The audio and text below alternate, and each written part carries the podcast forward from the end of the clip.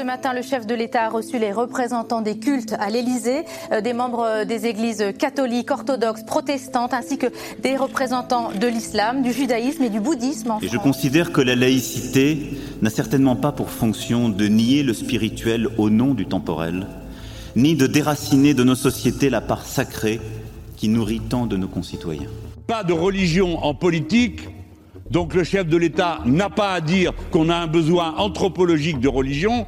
Deux, pas de politique en religion. Laïcité, bioéthique, accueil des migrants, écologie. Dans notre société contemporaine, pas un jour ne passe sans que l'actualité ne croise celle des grandes religions.